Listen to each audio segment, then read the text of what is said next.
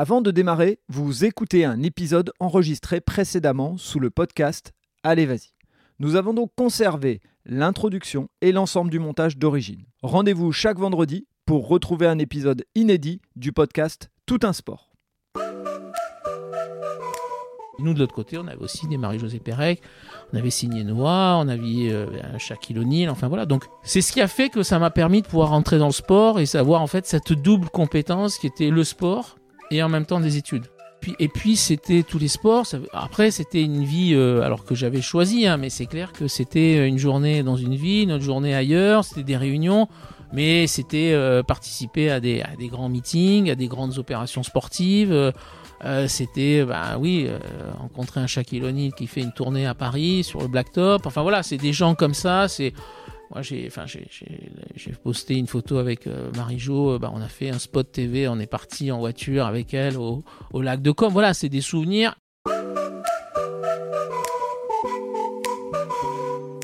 Bonjour et bienvenue sur le podcast Allez vas-y. Allez vas-y, c'est le podcast qui met en lumière les personnes qui passent à l'action. Qu'ils soient entrepreneurs ou entrepreneureux, sportifs ou sportifs de haut niveau, bénévoles ou engagés pour une bonne cause, l'objectif est de vous faire découvrir des parcours de personnes qui ont décidé d'agir pour donner du sens à leur vie. Pour cette deuxième saison, nous avons envie de tester une nouveauté. Et ce n'est pas sur ce podcast que nous allons nous empêcher d'agir. L'idée est de mettre en avant les sportifs et sportives en vue des JO de Paris 2024 qui approchent et pour montrer à quel point ils ou elles ont beaucoup à nous apprendre. Donc chaque vendredi, vous allez retrouver un épisode d'un ou d'une sportive, même si la discipline n'est pas olympique. L'objectif étant de valoriser le sport en général et notamment des sports moins mis en avant dans les médias. La nouveauté, c'est qu'un mercredi sur deux, vous allez retrouver les épisodes concernant des entrepreneurs et entrepreneureux, bénévoles ou des personnes engagées. Donc certaines semaines, ça ne sera pas un, mais deux épisodes du podcast Allez vas-y. En écoutant ces parcours particuliers ou ces actions positives, j'espère que vous serez inspiré et pourquoi pas que cela vous donnera à vous aussi l'envie d'agir. Euh, donc Jean-Jacques, écoute déjà, merci euh, de me recevoir à Aix-en-Provence. C'est un podcast un petit peu particulier euh, puisque euh, je suis en vacances et, on s'est retrouvé entre guillemets à mi-chemin. Et euh, donc là je suis je suis dans ta ville. Donc merci de me recevoir dans l'école ESG Sport, hein, c'est ça, euh, à Aix. Euh, donc si vous entendez des bruits de chiens, c'est parce que c'est les vacances et il y a, y a nounou de, de- de chiens euh, dans le dans l'école. Avant de te laisser la parole et de te présenter et d'expliquer ce que tu fais, j'aimerais démarrer par ce fameux portrait chinois avec lequel je démarre. Et ma première question du portrait chinois, ça serait si je te donnais un lieu, tu me dirais Euh, ouais, je dirais. Alors, je dirais pas forcément un lieu précis, mais je dirais euh, oui la Provence. Voilà, la Provence parce que je suis né ici, parce que parce que j'ai vécu euh, oui 25 ans. Après, c'est vrai que bon, j'ai un petit peu voyagé. Euh, après, j'ai voilà, j'ai un, vrai plaisir quand je vais aux États-Unis parce que je trouve que c'est un pays où il y a a pas de limite. Voilà, Mhm. dans les dans le bon et le mauvais sens parfois aussi. Mais c'est un pays voilà où moi j'y suis allé très jeune. Et enfin jeune, je veux dire euh, dans les années 89-90, donc à l'époque euh, pas de téléphone, euh, pas de portable, pas d'ordinateur, voilà donc un peu dépaysé, seul et voilà c'est une vraie expérience. Donc voilà, je dirais ces deux, ces deux espaces. Ouais. Ouais, sur les États-Unis, on y reviendra peut-être, mais tu as fait une année d'études euh, aux États-Unis, donc euh, on reviendra dessus. Si je te parle d'un plaisir gourmand, euh, ça peut être sucré ou salé. Ouais, alors moi je suis un peu plus sucré, Mhm. donc je dirais aller le baba au rhum. Voilà. D'accord, ok. Parce que voilà, c'est un, un- je, suis pas du tout alcool, mais euh, voilà, c'est un, un- un dessert qui me plaît bien. Alors il y en a plein d'autres, hein, mais je dirais que voilà, le baba au rhum, c'est un truc qui me plaît bien. En général, quand il y a une carte dans un restaurant où je vois ce produit-là, en général, j'essaie de le tester et puis je vois si c'est un vrai produit ou pas. Voilà. Mm. Et a priori, effectivement, contrairement à ce qu'on pense, c'est un produit très technique et très, euh, très difficile à faire. Euh, si je te parlais d'une passion, d'un passe-temps, tu me dirais? Oh, c'est le tennis. Voilà, c'est clair parce que c'est vraiment euh, quelque chose que j'ai découvert, que je, je pratique depuis l'âge de 7 ans. Euh, Bon, et à l'époque, euh, quand on démarrait le tennis à 7 ans, c'était très jeune, parce que bon, maintenant, il y a des jeunes qui commencent beaucoup plus tôt. Mais voilà, ça fait pratiquement 50 ans que je fais ce sport, et même si aujourd'hui je suis un peu blessé, tout ça, j'essaie de jouer dès que je peux, je joue donc euh, avec mon fils. Voilà, donc euh, oui, c'est clairement ce- le, le, tennis, Ok. clairement. Et pour terminer ce portrait chinois, si je te demandais de me citer une personne ou une personnalité qui t'a influencé ou qui t'a marqué? Ça, c'est assez difficile parce qu'en fait, j'ai du mal à me projeter vis-à-vis de quelqu'un. En fait, j'essaye plutôt de, de voir un peu les expériences, les choses, enfin, ce que font les gens. Et après, d'essayer de voir euh, par rapport à moi ce que je peux faire. Donc, j'ai pas forcément un, modèle euh, particulier de personnalité parce que c'est toujours assez difficile. Euh, parce qu'il y a plein de gens qui peuvent être inspirants. Je veux dire, que quelqu'un, quand vous pensez à des Nelson Mandela, ce qu'ils ont vécu, etc., vous dites, euh, voilà, c'est des gens. On, on, peut avoir que de l'admiration par rapport à des gens comme ça, vu la configuration. Vous avez des gens aux États-Unis, des Martin Luther King, des gens comme ça qui ont vécu des choses vraiment difficiles, mais c'est difficile de, se projeter parce que c'est pas la même époque. C'est on peut pas avoir, on, peut pas se mettre à la place de gens comme ça parce que on n'y est pas. Donc j'ai du mal à, il y a une certaine admiration, mais au final j'ai du mal à me dire que c'est un modèle parce que en fait euh, on est complètement à, des, situations complètement différentes. Donc c'est assez difficile. Alors j'ai des modèles un peu dans le sport. À l'époque, bon bah moi j'ai rêvé, j'étais une idole de, enfin quelqu'un comme Björn Borg était quelqu'un qui était quand même assez extraordinaire. Bon les jeunes vont pas vont pas avoir, mais c'est on va dire l'équivalent de Nadal aujourd'hui. Ils iront chercher, voilà, mais des gens comme ça. Euh, un Carl Lewis, c'était quelque chose qui, quelqu'un qui à l'époque a arrivé à amener sur l'athlétisme des choses incroyables. Euh, mais bon, voilà, il y a, des, gens comme euh, Cassius Clay ou Mohamed Ali qui, ont amené des choses un peu, un peu différentes dans le sport. Donc il y a plein de gens qui, euh, qui, aujourd'hui peuvent amener une, peuvent être une source d'inspiration. Et en fait, moi, j'essaie plutôt de me dire il y en a un, ou vraiment, j'essaie plutôt de me dire il y en a un certain nombre où je trouve qu'il y a des choses intéressantes et où je me dis, bah, tiens, ça, effectivement, c'est quelque chose qui est pas mal. Ok. Merci pour ce patchwork, c'est intéressant pour euh, d'avoir ce, retour. Avant de parler de ton parcours, euh, comment tu te définirais aujourd'hui? Euh, Écoutez, l'autre jour, je réfléchissais et je me disais, bon, il y, a beaucoup de gens qui, regardent. bon, moi, j'ai 57 ans aujourd'hui, donc on va dire que j'ai il y a plus de choses derrière que devant, malheureusement. Hein, c'est comme ça. Hein. en tout cas, professionnellement. Personnellement, j'espère qu'il y en aura encore pas mal. On croise les doigts, voilà. Mais, mais, mais euh, au-delà de ce que j'ai pu faire, j'ai toujours essayé de le faire avec plaisir. Mais après, pour moi, les, les, choses dont je suis assez fier, c'est euh, ben, d'abord que mes deux enfants euh, aujourd'hui ont plutôt, sont plutôt lancés sur des, des, bonnes bases pour réussir leur vie. Ça, c'est important pour moi. J'en ai un qui est en médecine en troisième année, qui a 18 ans, donc voilà, qui fait du sport, qui a 4 J'en ai un second qui est qui a 22 ans, qui rentre dans un cabinet d'audit, euh, voilà, qui a fait une, école de commerce. Donc euh, voilà, ma fierté, elle est vraiment là. Après, voilà, j'ai une femme euh, qui est, super, qui travaille aussi. Donc je dirais quelque part, la famille, c'est ce qui est le plus important. Le reste, après, ben, c'est des, des rendez-vous, c'est des, des, des passions, c'est des rencontres, c'est parfois des déceptions parce que bah, malheureusement la vie professionnelle n'est jamais un long fleuve tranquille euh, et puis c'est des moments voilà le sport permet en tout cas c'est pour ça que moi je suis allé dans le sport euh, parce que parce que c'est ce qui permet à un moment donné de, de, de, vivre des émotions que vous pouvez pas forcément vivre euh, intensément dans d'autres univers. Moi, j'ai travaillé dans une société qui s'appelle Compagnie de Provence, Bon, j'ai vécu la Coupe du Monde de football où il y avait 97% de femmes dans une société de cosmétiques, ce qui est souvent le cas, où en fait, euh, bon, il n'y avait pas de vibration qui suivait parce qu'elles n'étaient pas forcément passionnées par euh, la Coupe du Monde 2018 de football alors que la France gagnait, quoi. Voilà. Bon, euh, j'ai été dans d'autres boîtes où, voilà, c'était vraiment la fête quand il y avait des, des succès sportifs, voilà. L'autre jour, j'ai posté sur LinkedIn la victoire de Marie-Josée Pérec sur, sur 400 mètres euh, au JO en 96. J'étais chez Reebok à l'époque. Euh, bon, ben voilà, c'était un moment très fort parce que bah, c'était une athlète qui était sponsorisée. Bon, ben voilà, euh, en plus, deux, trois jours après, elle fait le doublé sur 200 mètres. Donc, bah, c'est des moments forts quand vous êtes dans une marque et que vous voyez votre athlète phare qui, en plus, est triple championne olympique. Bon, ben voilà, c'est des choses que vous vivez. Donc, le sport, en fait, aujourd'hui, permet ces émotions. Il y a peu de boîtes où vous avez des émotions comme ça. Et, aujourd'hui, quand on regarde ton, ton, profil LinkedIn, tu te définis comme expert en sport business. Est-ce que ce serait la bonne définition aujourd'hui euh, te concernant ou, ou, justement il y en a plusieurs et on va voir dans ton parcours et on va essayer de... Euh, on, peut dire ça. Moi, j'ai toujours du mal quand les gens se disent experts parce que je, trouve que c'est toujours difficile de dire on est un expert de quelque chose parce qu'il y a toujours quelqu'un qui peut être plus expert que vous. Voilà. Euh, je dirais de manière assez humble, j'ai une bonne connaissance de cet univers parce que j'ai travaillé dans aussi bien en France qu'à l'étranger. J'ai travaillé dans différents univers. J'ai géré des magasins, j'ai travaillé dans le marketing, dans le commercial, euh, dans l'organisation, dans l'événementiel. Donc, j'ai une bonne connaissance de cet univers-là et je peux en parler. Voilà. Après, expert, oui, c'est toujours pareil. Oui, par rapport à des étudiants qui démarrent dans ce milieu-là, oui, on peut parler, on peut dire que je, peux, suis un expert vis-à-vis d'eux. Voilà.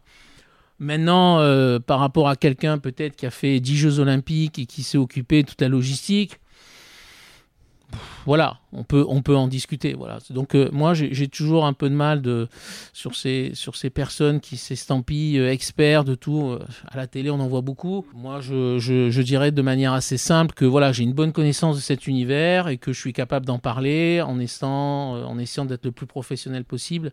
Tu as une forme d'expertise. En fait, c'est vrai que ça passe mieux quand on dit j'ai une forme d'expertise que je suis expert. Oui, bah, après, j'ai travaillé dans des clubs de foot, j'ai travaillé dans des marques en France, à l'étranger. Donc, oui, j'ai une bonne connaissance euh, ben, du monde de la chaussure et du textile avec Reebok, j'ai une bonne connaissance du matériel avec Prince, j'ai une bonne connaissance des gants de ski avec Racer. Bon, voilà, donc j'ai des univers aujourd'hui que je connais plutôt assez bien et dont je peux parler. Voilà. Euh, après, euh, si demain on me dit aujourd'hui, est-ce que vous avez une expertise en aviron? Non, voilà, parce que c'est clair que c'est pas un univers que je connais bien.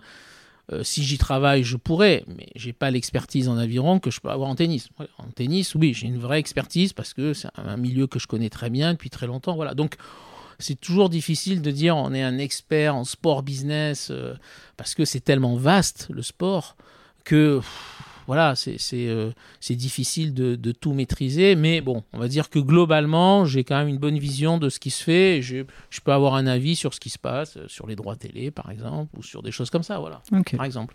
Et donc, justement, rebondissons sur euh, comment ta carrière a démarré. Elle a démarré justement par le tennis, puisque tu as été sportif de haut niveau dans le tennis. Explique-nous un petit peu comment tu y es arrivé et puis euh, qu'est-ce qui a fait que ça n'a pas poussé plus loin pour que les auditeurs et les auditrices puissent euh, aussi comprendre que être sportif de haut niveau, euh, c'est pas toujours aller jusqu'au bout. Ouais, en fait, c'est un vrai, un vrai sujet parce que ça n'a pas bougé depuis quasi. Enfin, c'est un petit peu bougé depuis à peu près 30 ou 40 ans. Mais bon, voilà, dans les années 85, 90, bah, être sportif, c'est grosso modo être assimilé à quelqu'un qui est pas très futé, qui est pas très bon en études, euh, moi, j'étais plutôt pas trop mauvais. Voilà. Euh, j'ai fait classe préparatoire Hippocagne, donc c'est comme en fait Mathsub mais en lettres, voilà. Et en fait à tiers, et en fait de manière assez claire, on m'a fait comprendre que c'était pas possible de faire les deux, quoi. Voilà. Et à l'époque, j'étais pas trop mauvais en tennis, et donc face à moi, j'avais envie de faire les deux, c'est-à-dire que vraiment j'avais envie de pouvoir faire aussi bien du sport que des études, et je voyais pas pourquoi on m'empêchait de pouvoir faire euh, que l'un.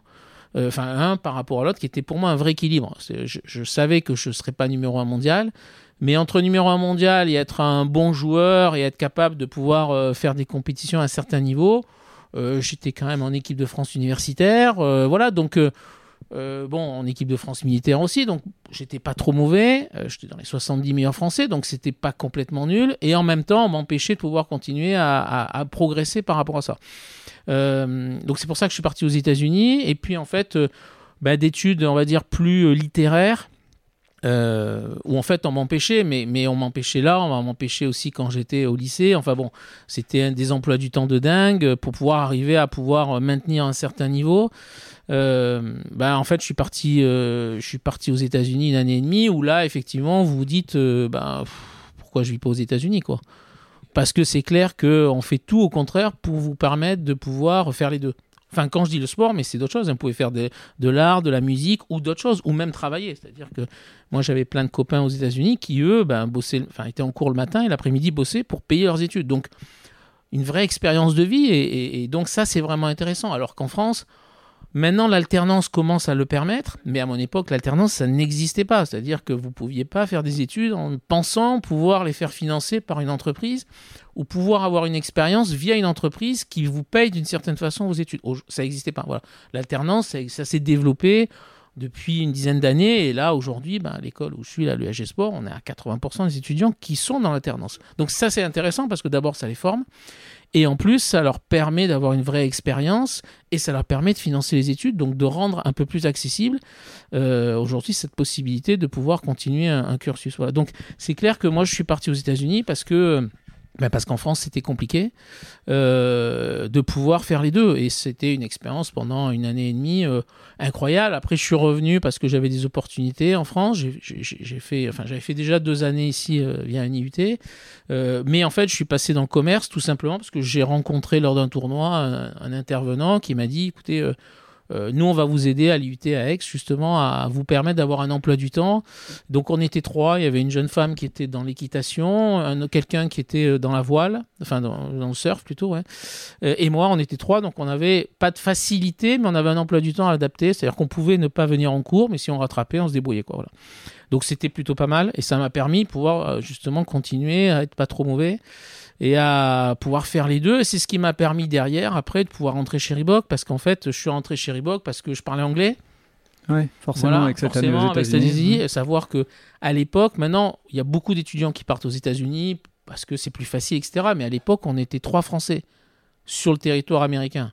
Voilà, on était trois dans le tennis à partir. C'est-à-dire que et donc mais parce que euh, bah, c'était compliqué, parce que euh, c'était pas très connu, parce que bah, le fait de partir, il y avait pas de. Enfin, je veux dire, si on se remet dans le contexte, pas de téléphone, pas d'ordinateur. Enfin, moi, je suis parti, euh, mes parents, ils n'ont pas eu de nouvelles de, moi pendant trois semaines, quoi. Parce que c'était. Euh, je crois que c'était 10 dollars la minute pour téléphoner. Donc, une minute, bah, ça coûtait vraiment très cher. Donc, voilà, et c'était en PCV, enfin voilà, c'était des choses qui n'existent plus aujourd'hui, pas de réseaux sociaux, enfin voilà, donc vous partiez. Bon, et donc une configuration un peu plus compliquée et, qui fait que, bon, c'était un peu plus difficile euh, de partir qu'aujourd'hui où vous avez en moyenne euh, entre 80 et 100 Français en tennis qui partent chaque année, c'est structuré, c'est organisé, il y a des gens qui vous préparent là-dessus, donc vous êtes en confiance. Quoi, voilà. Alors je partais pas dans un pays compliqué, hein, voilà.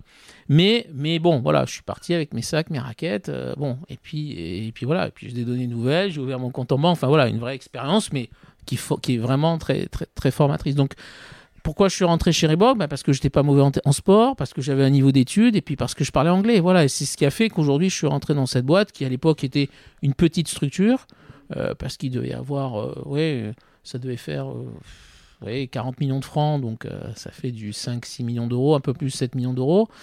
Euh, il devait avoir une trentaine de personnes, donc c'était une petite boîte, et en l'espace de 10 ans, on est passé à 300 personnes et, à 400 millions d'euros, quoi. Voilà, donc euh, voilà, une boîte qui, était, qui est passée numéro 1 mondial devant Nike à l'époque, avec des joueurs comme Agassi, Sampras, pour ceux qui aiment le tennis, mais ils avaient, quand même des Carl Lewis, enfin bon, des gens, des gens qui étaient quand même assez connus. Mais nous, de l'autre côté, on avait aussi des Marie-Josée Pérec, on avait signé Noah, on avait euh, Shaquille O'Neal, enfin voilà. Donc, c'est ce qui a fait que ça m'a permis de pouvoir entrer dans le sport et savoir en fait cette double compétence qui était le sport et en même temps des études. Voilà. Parce que déjà aujourd'hui, c'est un peu le cas, mais à l'époque, voilà, des gens qui faisaient du sport, ils faisaient pas d'études.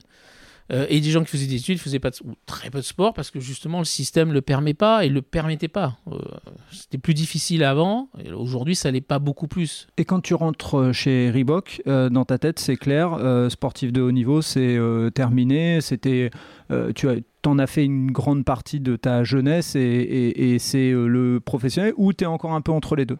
Non, non, non, c'est-à-dire que je, je, je, je, me rends vite compte, en fait. En fait, moi, au départ, de manière assez simple, je voulais être prof de tennis. Voilà, parce que j'adorais ça, la transmission. Et, en fait, si ça me permettait en même temps de, gagner 2-3 sous. Mais c'est ce que je voulais faire. En fait, très vite, je me suis rendu compte que c'était un métier où le top de ma, de, de, de, je dirais, de ma carrière professionnelle allait être entre 25 et 30 ans. Et que après, ça ne pouvait que décliner. Et surtout que je dépendais de, de milieux associatifs.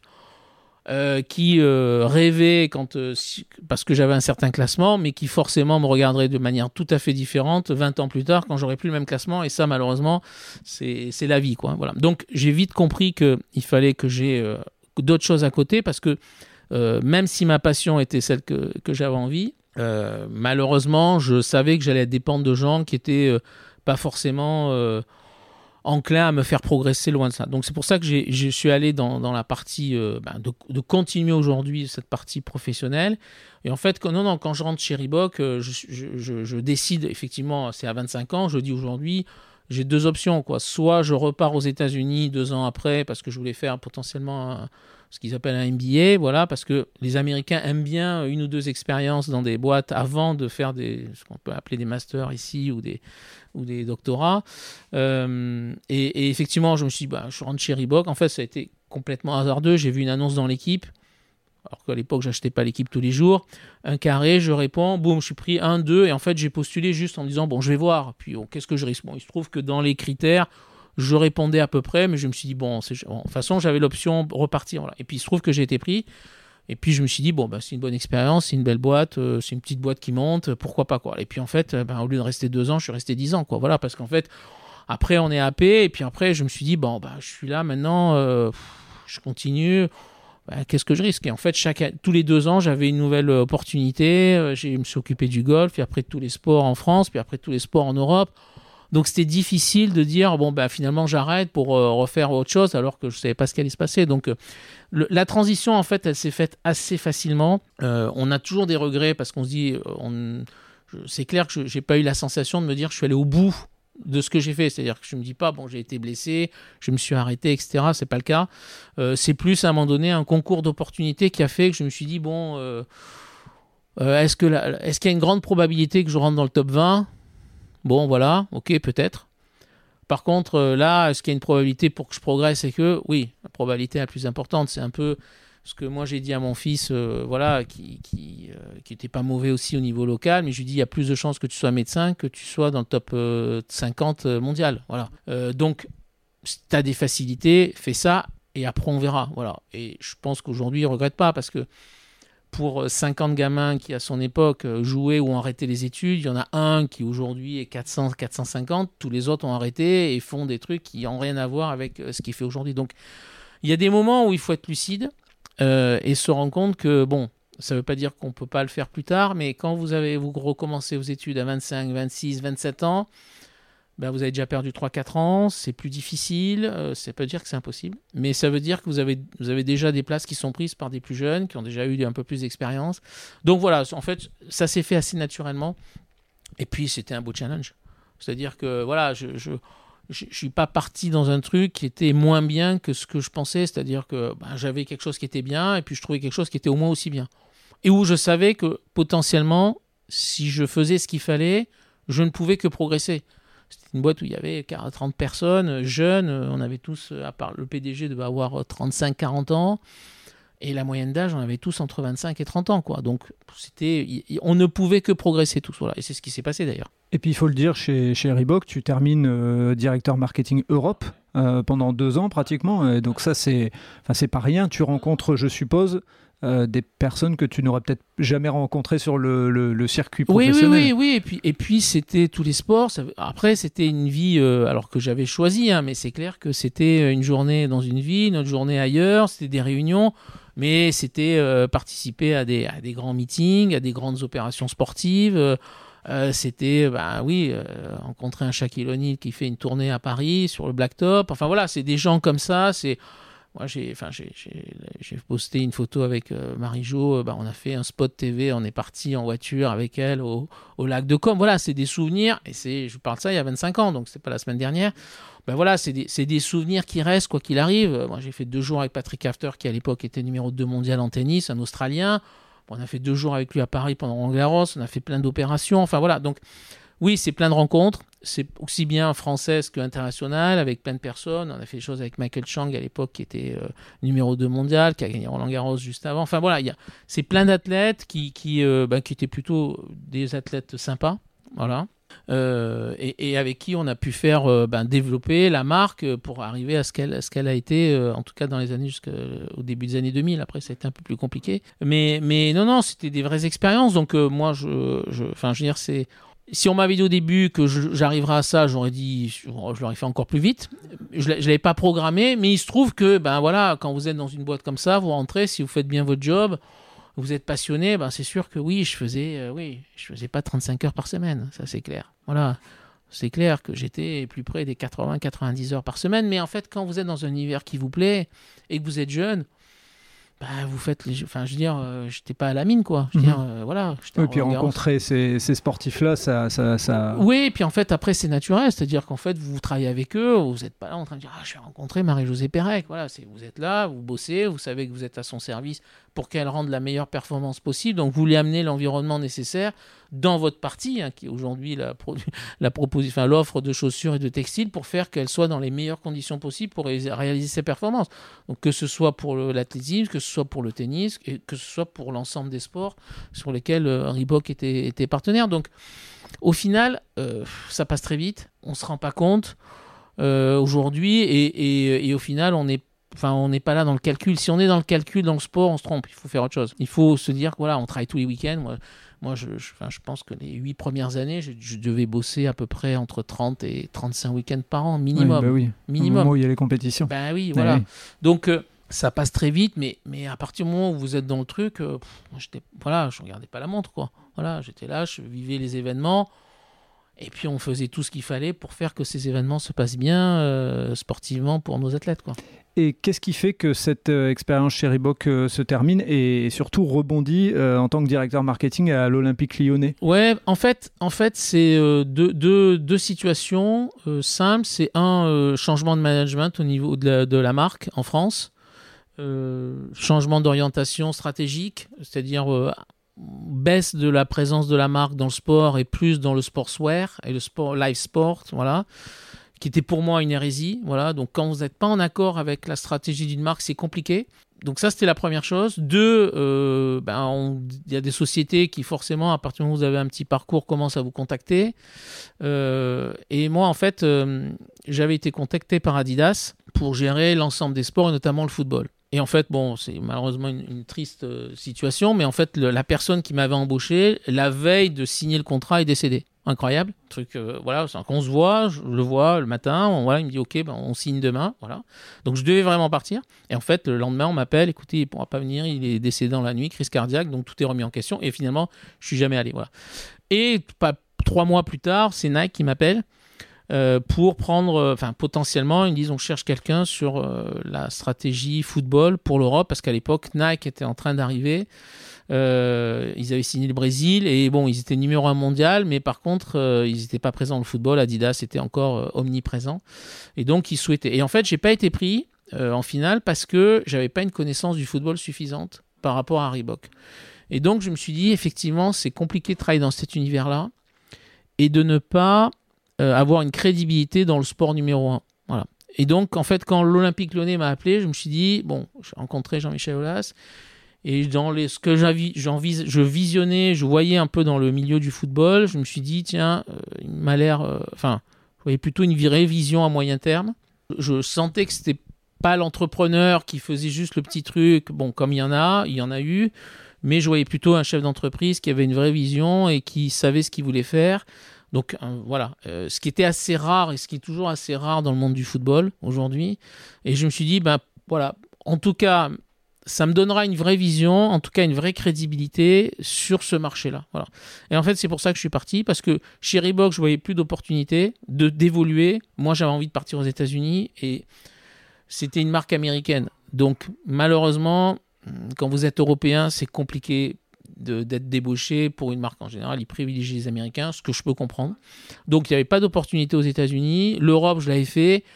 Mais les perspectives de- de- d'évolution et de ce que je voyais, c'était en fait, ben, ils arrêtaient Roland Garros, que moi j'avais mis trois ans à, à- obtenir. Donc bon, vous voyez, ils arrêtaient tous les joueurs, c'est-à-dire tous les jeunes joueurs que j'avais à l'époque. Euh, Richard Gasquet, il était chez Reebok. Euh, Gilles Simon était chez Reebok. Gaël Monfils était chez Reebok. Raphaël Nadal était chez Reebok, voilà, à 11-12 ans. Donc tous ces joueurs-là, aujourd'hui, qui, qui- vont arrêter leur carrière, mais c'est à 20 ans, ils étaient jeunes à l'époque. Euh, moi, j'avais 15 des 30 meilleurs joueurs français qui étaient chez Reebok. Donc, euh, une Nathalie Dechy qui a été numéro 11 mondial, enfin, etc., etc. Et je voyais qu'ils étaient en train d'arrêter tous ces contrats petit à petit. Et donc, je me suis dit, quelle va être la perspective de demain, quoi. Donc, Et ça s'est fait petit à petit, mais bon, je ne me suis pas trompé parce que malheureusement, la boîte, euh, petit à petit, est sortie du monde du sport et aujourd'hui n'existe plus dans le sport parce qu'elle n'a même plus de produits, ni tennis, ni foot, ni rugby, ni basket. La seule chose où ils sont présents, c'est dans le fitness. Euh, voilà, mais bon, euh, comme beaucoup d'autres marques. Et, euh, et je suis pas sûr que le dernier achat qui vient de se faire par un groupe américain change beaucoup de choses par rapport à ça. Mais c'est clair que le rachat par Adidas n'a pas permis à la marque de grandir, bien au contraire. Donc euh, c'est clair que par rapport à cette situation-là, c'était le moment peut-être, j'avais fait 10 ans où j'avais progressé tous les deux ans. Là, je voyais, voyais pas de perspective d'évolution. Et donc, je me suis dit, ben, j'ai une opportunité à l'Olympique lyonnais, c'est un, club jeune il y a des choses à faire. Voilà. Donc, tu arrives en 2000 en plus, il faut le dire, hein, 2000 où c'est. Bah, c'est le premier titre, voilà, c'est le premier titre euh, et oh, après ils vont enchaîner euh, de manière assez claire. Voilà. Bah, c'était une opportunité qui s'est présentée. Eux cherchaient quelqu'un qui venait de, du monde de, de l'équipementier pour amener, pour en fait mettre en place toute la stratégie marketing et, et, et commerciale du club. Donc euh, c'est ce que j'ai fait. Voilà. D'accord, développer voilà. euh, l'image. Ben, développer l'image, développer l'équipe, parce qu'il y avait trois personnes. Quand je suis parti, il y en avait 25. Euh, développer les magasins, développer euh, les contrats, parce que les contrats qu'ils avaient, euh, notamment équipementiers, n'étaient pas satisfaisants.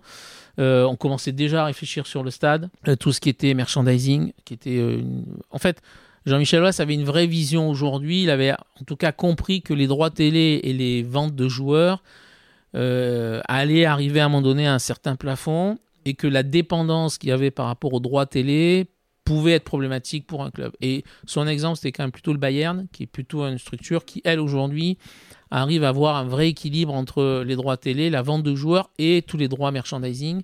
Bayern, Real, donc c'est des clubs aujourd'hui qui ont une vraie, en tout cas, qui ont une vraie stratégie commerciale et marketing, pas uniquement liée sur euh, bon ben je vais équilibrer mon budget en disant euh, vivement les droits télé et euh, espérant que je puisse vendre un ou deux joueurs. La situation avec les droits télé, ce qui s'est passé en France, a démontré que ben, ce modèle économique est extrêmement dangereux et qu'à partir du moment où vous reposez votre budget sur 60-70% au minimum, pour certains clubs c'est beaucoup plus, on est près pas loin des 80-90%, bah forcément le jour où euh, ça s'arrête, ou ça baisse, bah là vous vous mettez en péril tout votre modèle économique et c'est ce qui fait qu'aujourd'hui il y a très peu de clubs en France qui sont rentables. C'est la, vision d'entrepreneur de, qu'avait Jean-Michel Aulas, hein, c'est d'être capable de dire je mets pas tous mes œufs dans le même panier. Oui, ou en tout cas de se dire que s'il y a un moment, une situation compliquée qui arrive, ce qui est arrivé entre la crise sanitaire et ce qui malheureusement arrive dans tous les business, c'est-à-dire que là, ce qui est arrivé, c'est pas quelque chose d'exceptionnel, il y a plein d'autres dans d'autres univers où à un moment donné, vous avez les situations qui s'ajoutent et qui font que ben, si vous n'avez pas mis en place une vraie bonne stratégie, ben, malheureusement, ce qui se passe, c'est que là, ben, vous êtes fragilisé. Et et le fait de pouvoir se dire que vous avez peut-être que 30 ou 40% de votre budget qui dépend de choses que vous ne maîtrisez pas, parce que les droits télé, vous les maîtrisez pas, les transferts, vous les maîtrisez pas, parce que si vos joueurs aujourd'hui sont pas bons, personne ne veut les acheter. Si vous les avez achetés trop cher, ce qui est un peu le cas du PSG aujourd'hui, vous n'arrivez pas à les vendre. Donc au final, vous ne maîtrisez pas. Alors que on va dire que votre billetterie, potentiellement, vous la maîtrisez, puisque c'est vous qui définissez le prix.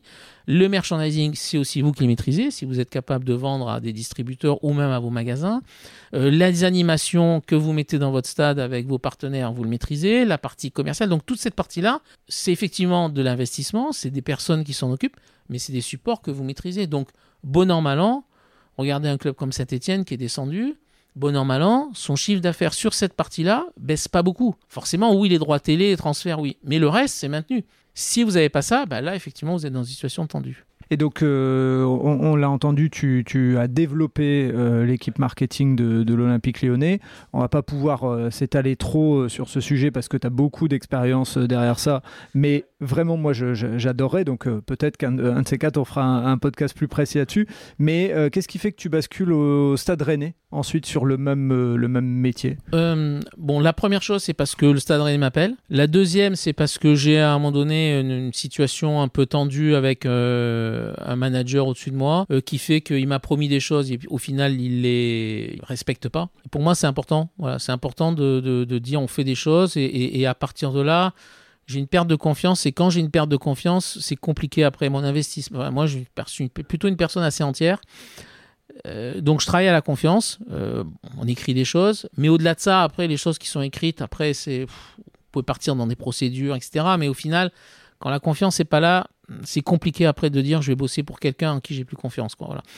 Donc à partir de là, à partir du moment où les, les choses étaient plus sales, et puis bon, ça faisait trois ans que j'étais là, c'est quoi le next step quoi? Le next step qu'on m'avait promis, au final, euh, on m'explique que c'est pas exactement comme ça que ça va se faire. Donc moi je leur ai dit ok très bien, mais, mais quelle est ma motivation à aller, à continuer, à rester?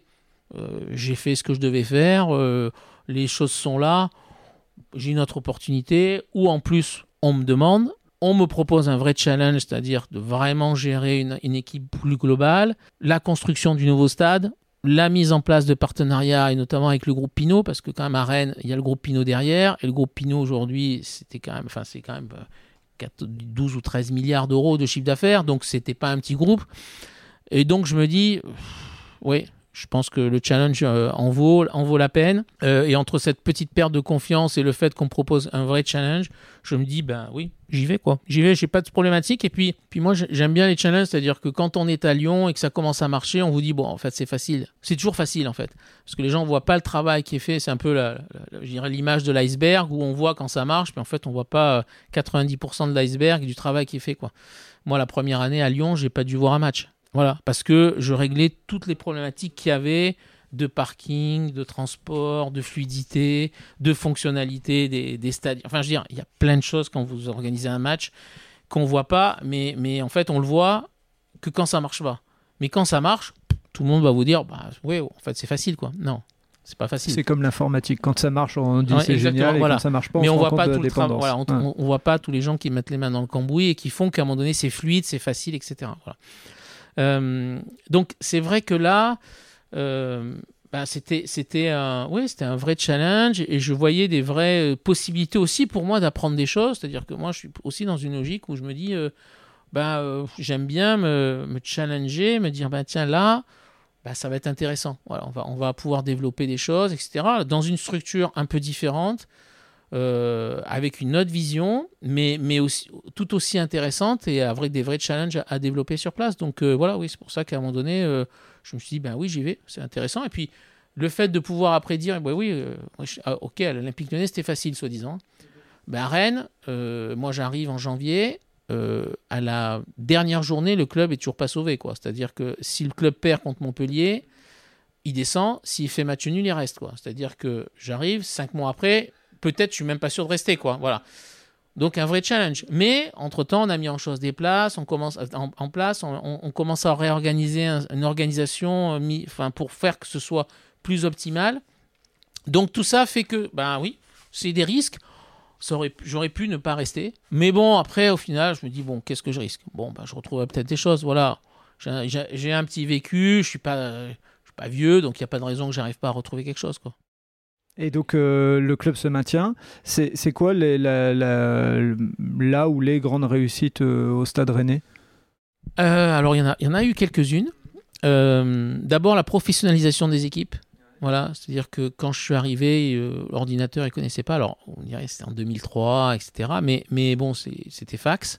Voilà, c'est-à-dire que fax et courrier dans les bannettes. Quoi. Voilà. Euh, donc, c'est d'abord professionnaliser les personnes qui étaient là, qui étaient des gens compétents, mais qui ne connaissaient pas, enfin, qui, qui n'utilisaient pas les technologies pour arriver à être bien, bien plus performants. Voilà.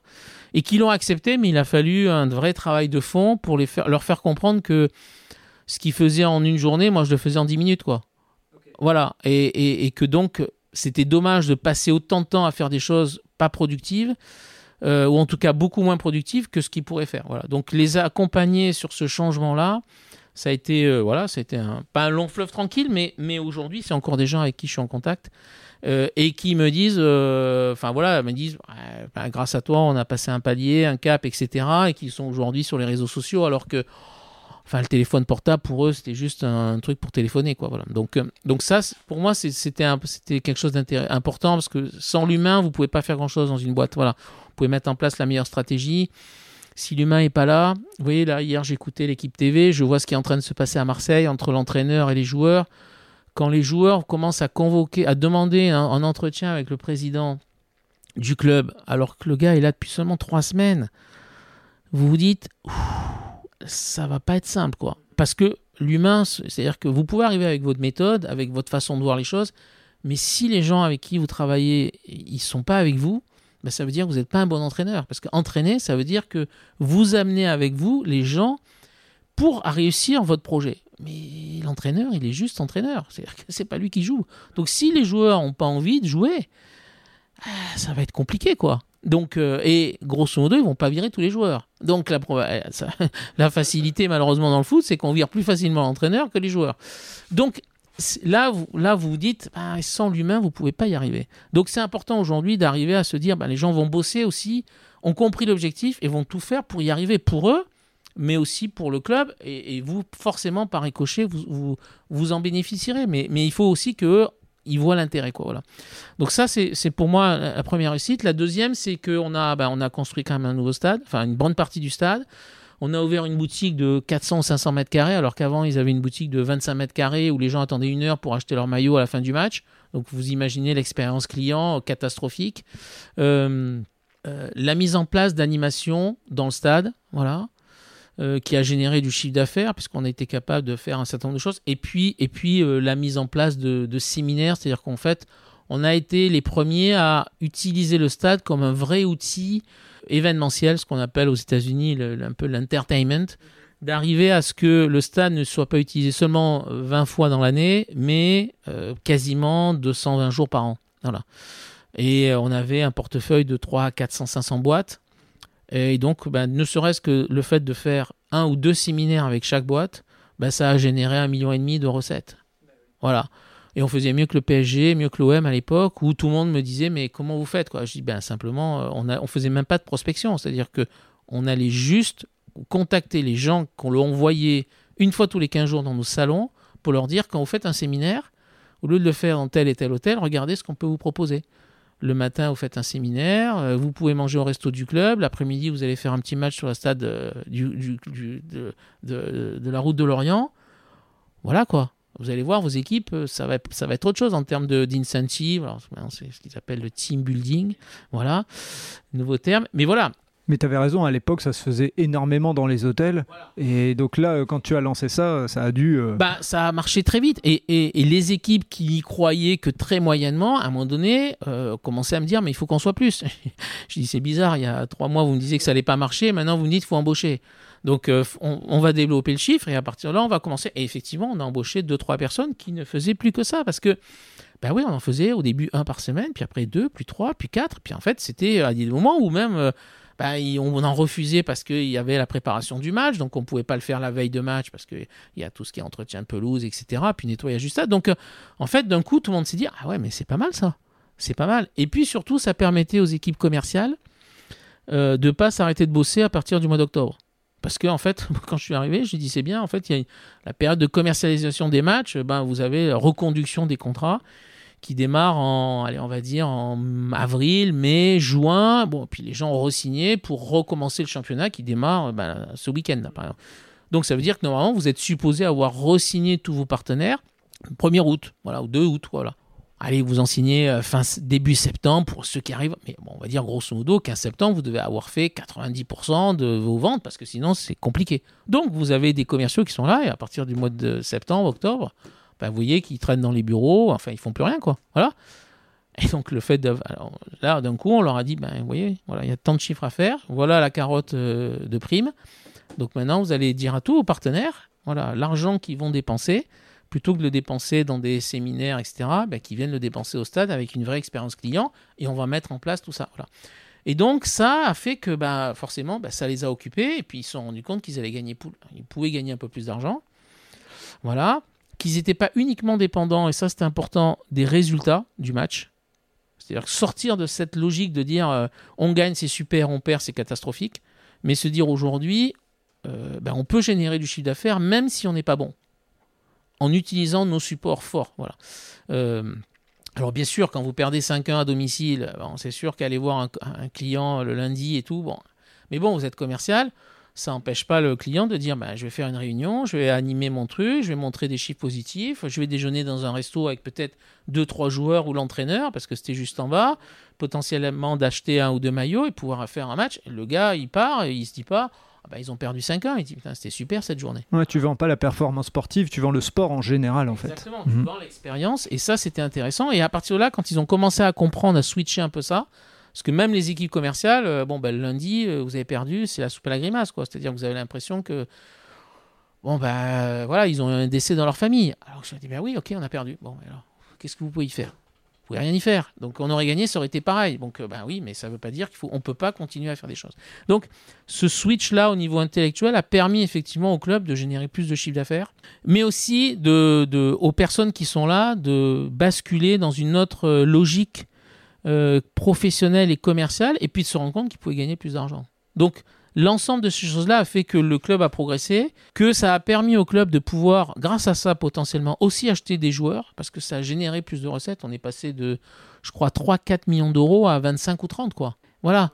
Ben parce, que, parce, que, parce que sur la billetterie, il y a plein de choses à dire aussi, parce qu'ils étaient à 10 000 ou 12 000 euros euh, en abonnés, et je crois 13 000 ou 14 000 en remplissage. On, était à, on est passé à 26, 26 000 en remplissage régulier. Donc voilà, tout ça, en fait, on a professionnalisé un certain nombre de choses qui a permis en fait au club de pouvoir arriver à se dire bon ok maintenant j'ai des bases solides, on est bon, bah, tant mieux, on est un peu moins bon, mais on a quand même un socle qui permet au, ne serait-ce qu'à l'époque c'était Pierre Drey aussi, qui m'avait dit moi il faut quand même que j'ai une base financière qui me permette de pouvoir dire je peux quand même acheter des joueurs même si on est 12e du championnat. Et puis à l'époque, euh, enfin faut le dire pour les plus jeunes qui nous écoutent, 20 millions, on achetait des bons joueurs. Aujourd'hui, 20 millions, on a le, le joueur, on va dire, de, de, banc euh, en Ligue 1, malheureusement, hein, pour certains, dans certains clubs.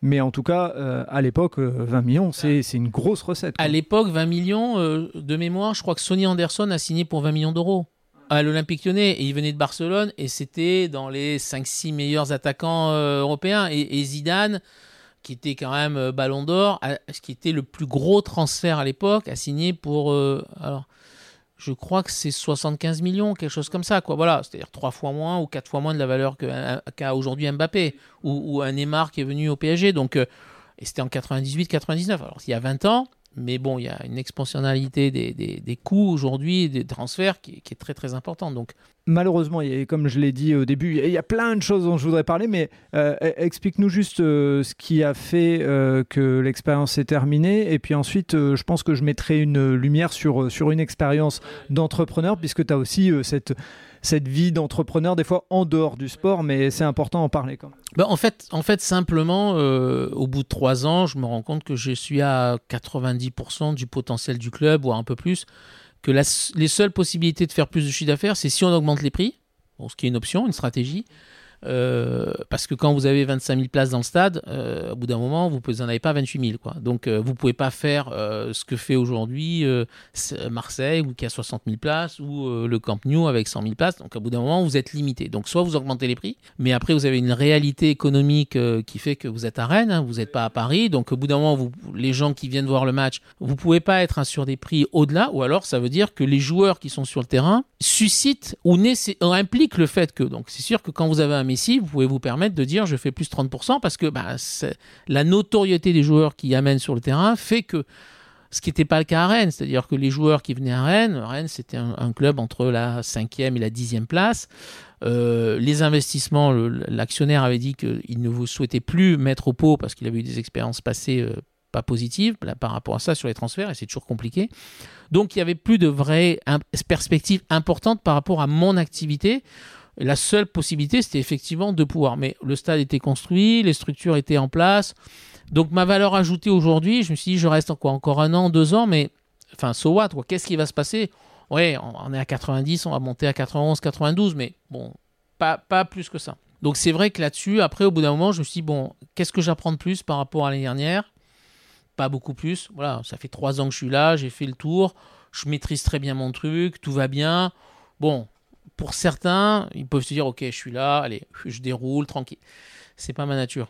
Malheureusement, enfin, on peut dire malheureusement ou heureusement, je sais pas. Après, voilà, c'est. Il y a ce côté performance dans oui, voilà, oui, c'est ça, oui. C'est-à-dire que hmm. je me dis bon bah c'est bien, je peux me dire bon j'attends, ou je me dis bon je vais sur un nouveau challenge. Et en fait, bon bah j'ai en fait un concours de circonstances qui fait que j'ai quelqu'un que je connais qui me dit écoute, j'ai racheté une boîte dans le ski qui s'appelle une marque qui s'appelle Racer, qui est une vieille marque française parce que c'est les gants qu'avait Jean-Claude Kelly au, JO euh, de Grenoble en 68 euh, voilà euh, donc il portait donc c'est une vieille marque qui date de 1927 donc qui est un peu dans l'oubli mais qui fait quand même ses 4-5 millions d'euros voilà de chiffre d'affaires pas beaucoup développé à l'export. Voilà.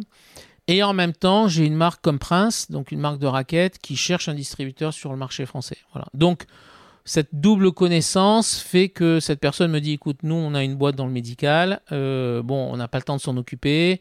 Est-ce que ça t'intéresse? Tu prends la direction générale, tu gères le truc, on sait que tu sais faire. Voilà, nous, on a euh, une certaine euh, solidité financière qui fait qu'on peut faire des choses. Et en plus de ça, il se trouve que bon, en faisant, en mettant en place euh, l'organisation, euh, je découvre un produit sur internet qui s'appelle Crocs, voilà, et où en fait je vois des, sabots multicolores qui marchent plutôt pas mal aux États-Unis. Euh, et en fait, je lis le truc, tout le monde me dit ouais c'est moche, ça marchera jamais, etc. Et je me dis en fait, ça c'est ce qu'a fait Lacoste, mais dans le sabot. Voilà, c'est-à-dire c'est un truc multicolore. Et je me dis c'est vrai que c'est moche, mais il y a un marché énorme aujourd'hui, hors grand public, qui est le marché professionnel, qui est le marché des enfants, qui est le marché des vieilles personnes, des personnes âgées. Et je me dis, ce marché-là, je, je travaille un peu, je regarde, j'étudie, c'est plusieurs millions de paires de chaussures. Et je me dis, ce marché-là, il est énorme. Et je me dis, on va utiliser cette marque-là d'un point de vue un peu fashion, mode. Par contre, on va aller attaquer ce marché-là, qui est un marché soit de renouvellement avec les enfants, voilà, parce que les enfants, tous les 3 mois ou 6 mois, il faut racheter des chaussures. Voilà. Soit un marché euh, de vieilles personnes, parce qu'effectivement, ils ont du mal à se chausser. Et quand on regarde ça, on se rend compte que les personnes âgées ont du mal à trouver des chaussures parce que ben, ils ont le pied abîmé pour plein de raisons. Et ils n'ont pas eu la chance d'avoir euh, les soins qu'on a pu avoir, on peut avoir aujourd'hui. Euh, voilà, les personnes qui ont 60, 70 ans, ben, parfois, vous voyez que ben, ont souffert pour plein de raisons. Et puis, vous avez le marché médical euh, des personnes qui aujourd'hui euh, utilisent ça comme un, un, un, un outil Ouais. au quotidien. Mhm. Voilà. Et qui ont des sabots qui sont lourds, pas confortables, etc. Et là, je me dis, ben, voilà, là, il y a des vraies opportunités très importantes par rapport à ça. Et puis, il y a le marché professionnel, c'est-à-dire que les bouchers, enfin, tous les métiers qui sont aujourd'hui dans la restauration, enfin, etc. Donc là, je me dis, il y a vraiment, vraiment quelque chose à faire. Euh, et donc, je récupère la distribution de cette marque Pour la France. hein. pour la France, voilà Mhm. Euh, auquel personne ne croit, mais personne. C'est-à-dire que, voilà, en fait, c'est très compliqué parce que vous parlez à des acheteurs à qui vous dites, bah, écoutez, je vous propose, j'ai une marque de chaussures, alors que ce sont des sabots avec des trous et euh, multicolores. Et donc, ils me disent, mais c'est fait comment? Alors, c'est, je peux pas vous dire, mais c'est une, matière qui s'appelle le crosslight. Pff, personne ne sait ce que c'est, c'est normal, même aujourd'hui. Mais c'est pas du plastique, mais c'est traité et ça permet effectivement de pas euh, pas avoir les pieds qui transpirent, etc., etc. Bon, personne n'y croit, voilà, euh, parce qu'on vous dit bon, les Français ils mettront jamais des sabots et quand on les voit euh, en photo, on se dit bon, ah, qu'est-ce que c'est moche, ça marchera jamais, etc. Et puis, Moi, je me souviens, on disait toujours que c'était pour les Hollandais. oui, voilà, c'est le on truc, dit, oui, le oui. cliché. Voilà, mais nous, on est des sud on est des, des, des, des sudistes, voilà, des, donc euh, les Italiens, les Espagnols, ils mettront pas ça. Euh, Au-delà de éventuellement peut-être euh, le Nord, bah, ils mettront pas ça. Enfin voilà, donc on m'a dit ça marchera jamais quoi. Voilà. Et puis en fait, euh, j'ai commencé, on a commencé à faire un salon qui s'appelle Who's Next à Paris. Et en fait, euh, on- voilà, moi, en fait, de manière assez pratique, euh, je, en fait, je faisais tester les produits parce que c'est la meilleure façon. C'est le look, c'est une chose, mais en fait, quand vous mettez votre pied, les gens disent ah putain, c'est vrai que c'est confortable. Ouais, ok, je le mettrai pas en ville, mais je le mettrai chez moi. Voilà, c'était un peu ça. Et puis je me rappellerai toujours, il y a une jeune, une femme aujourd'hui très élégante et qui avait fait le salon, euh, qui avait des talons, etc. Et qui me dit aujourd'hui, écoutez, j'ai mal aux pieds. Est-ce que je peux acheter une paire de chaussures? Je dis mais non, on vend pas, madame. Elle me dit mais je m'en fous. J'ai mal aux pieds. Là, j'ai des talons, c'est impossible. Une paire de chaussures plutôt haut de gamme. Euh, Est-ce que vous êtes prêt à... Donc, écoutez, je vais vous donner une paire de chaussures. Et elle est partie. Et en fait, pendant pratiquement deux heures, elle était à regarder ses chaussures. En fait, elle a fait la promo de la marque parce qu'elle était tellement bien dedans. Alors, elle était en tailleur. Moi, je lui ai donné une paire rose, un peu exprès pour que ce soit flashy. Et donc, en fait, de manière assez incroyable, enfin voilà, c'est des gens comme ça qui ont fait la promotion parce que, en fait, très souvent, quand vous mettez des chaussures, à la fin de la journée, votre pied a gonflé et donc vous avez mal aux pieds. C'est toi qui as créé les influenceurs, en fait. Oui, en fait, d'une certaine façon, on on l'a fait comme ça. Et puis on a, après, on a trouvé un certain nombre de. Et puis après, je me rappelle, on a fait, on a, on a commencé à, à ouvrir. Il y avait un magasin sur Aix avec qui on était en relation. Et je lui ai dit, écoutez, aujourd'hui, on va faire simple. Moi, je vais me mettre dans la rue, voilà, avec une ou deux personnes, et on va faire tester les chaussures. Et vous, vous avez un petit stock d'appoint. Ça marche très bien, ça marche pas, je reprends le stock, c'est pas grave, on va faire ça comme ça. Et en fait, euh, dans une journée, il a vendu 80 paires. Parce qu'on était dans la rue, en fait, moi j'étais là, on était, euh, bon, je me rappelle, on était tout en, il y en a qui étaient en rose, moi j'étais en jaune, etc. Et en fait, les chaussures, en fait, les gens passaient, je leur lançais les chaussures. Donc mécaniquement, les gens les attrapaient parce que, voilà, leur lancer quelque chose. Et en fait, c'est très léger, quoi. C'est super ça. Et ils voyaient le truc. Et en fait, après, on commençait à rentrer dans l'argumentaire, voilà ce qu'il y a. Et puis, les gamins trouvaient, ah ouais, c'est pas mal pour la plage. Ah bah tiens, je pourrais mettre ça pour la piscine. Et puis, il y en a un qui dit, tiens, mais j'ai mon cabinet, euh, je pourrais plus l'utiliser. Enfin, en fait, chacun découvrait un univers où il pouvait utiliser ce produit-là. Et en fait, petit à petit, ça a commencé à grossir. Moi, j'avais pris une attachée de presse qui a commencé à communiquer là-dessus. Euh, on a eu quand même deux trois euh, personnalités américaines, des gens comme Val Kilmer, des Al Pacino qui l'ont mis parce qu'aux États-Unis la logique de look elle n'est pas du tout euh, celle européenne, c'est-à-dire qu'on met des produits, on s'en fout, si on est bien. Et en fait, ben en fait, d'un coup, voilà, il a fallu six mois pour que les gens commencent à comprendre. Et d'un coup, on, a eu je sais pas, 700 parutions presse dans l'année, quoi. C'est-à-dire que euh, moi, j'ai eu. Ça a été euh, un phénomène. En fait. Ouais, c'est-à-dire que petit à petit, les gens se sont dit, tiens, mais finalement, c'est pas si mal. Et puis moi, j'ai eu, euh, bah, j'ai eu une, double page dans le, Parisien, voilà, avec une première une, le phénomène Crocs. on a, j'ai eu 20 minutes sur M6, enfin, je veux dire 20 minutes sur M6, quoi. C'est-à-dire sur l'émission Capital, le phénomène de Crocs, comment ça se passe. Donc, ils sont venus filmer. Donc, des trucs quand même, bon, il n'y a pas beaucoup qui ont ça, quoi. Voilà. Donc, et là, d'un coup, là, les gens se disent Ah ouais, ça commence à. Et tous les magasins qu'on livrait, c'est-à-dire qu'on avait, euh, suite à ce salon à Woosnex, on avait eu ouvert 40-50 magasins qui disent Tiens, c'est pas mal. Quand on leur expliquait, qu'on leur ouvrait un peu le potentiel de, clients, ils disaient Ah tiens, finalement, ouais, c'est vrai. Moi, j'ai un hôpital à côté, ça va peut-être marcher, etc. On leur livrait. Dix jours après, ils nous rappelaient Attendez, je vous ai commandé, euh, je crois qu'on faisait des packs de 36 ou 40, 48 paires. Ils nous rappelaient Attendez, j'ai tout vendu là. Il me dit J'ai jamais vu ça. Il me dit en 10 jours, 48 paires, c'est pas possible. Vous m'en remettez 96. 15 jours après, monsieur.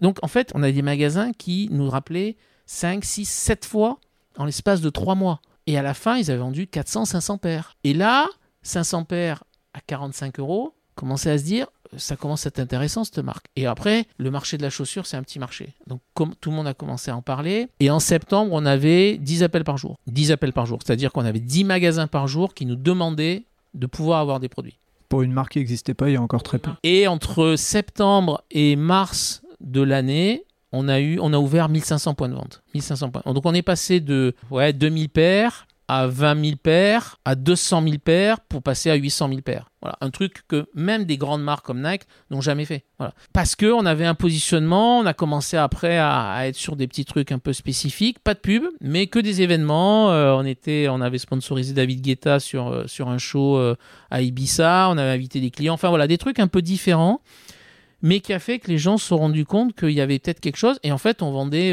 bon oui, le, le, le, produit que tout le monde connaît, mais on vendait plein d'autres produits à côté, euh, des licences euh, avec les, petits produits pour les, pour les enfants. Et, et moi, bon, j'ai une anecdote qui est incroyable, c'est un jour, je reçois une carte de postale d'un pharmacien.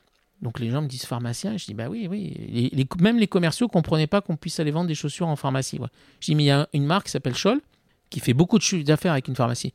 Pharmacie, c'est minimum, une bonne pharmacie, c'est entre 800 et 1000 clients par jour. Voilà un chausseur, c'est s'il fait 50 clients jour, c'est énorme. Donc j'ai expliqué aux commerciaux, je dis entre un magasin qui fait 1000 personnes et l'autre qui fait 50, à votre avis vous voyez le ratio? Je pense que même si les gens qui rentrent en pharmacie ne vont pas acheter une paire de chaussures, mais vous avez un trafic. Il y a l'exposition en fait du produit. L'exposition. Mhm.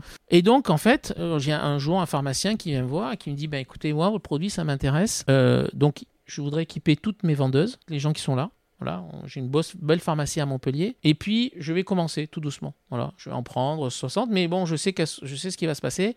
Elles vont pousser le produit. Il y a plein de vieilles personnes qui sont là. Je suis face à un hôpital.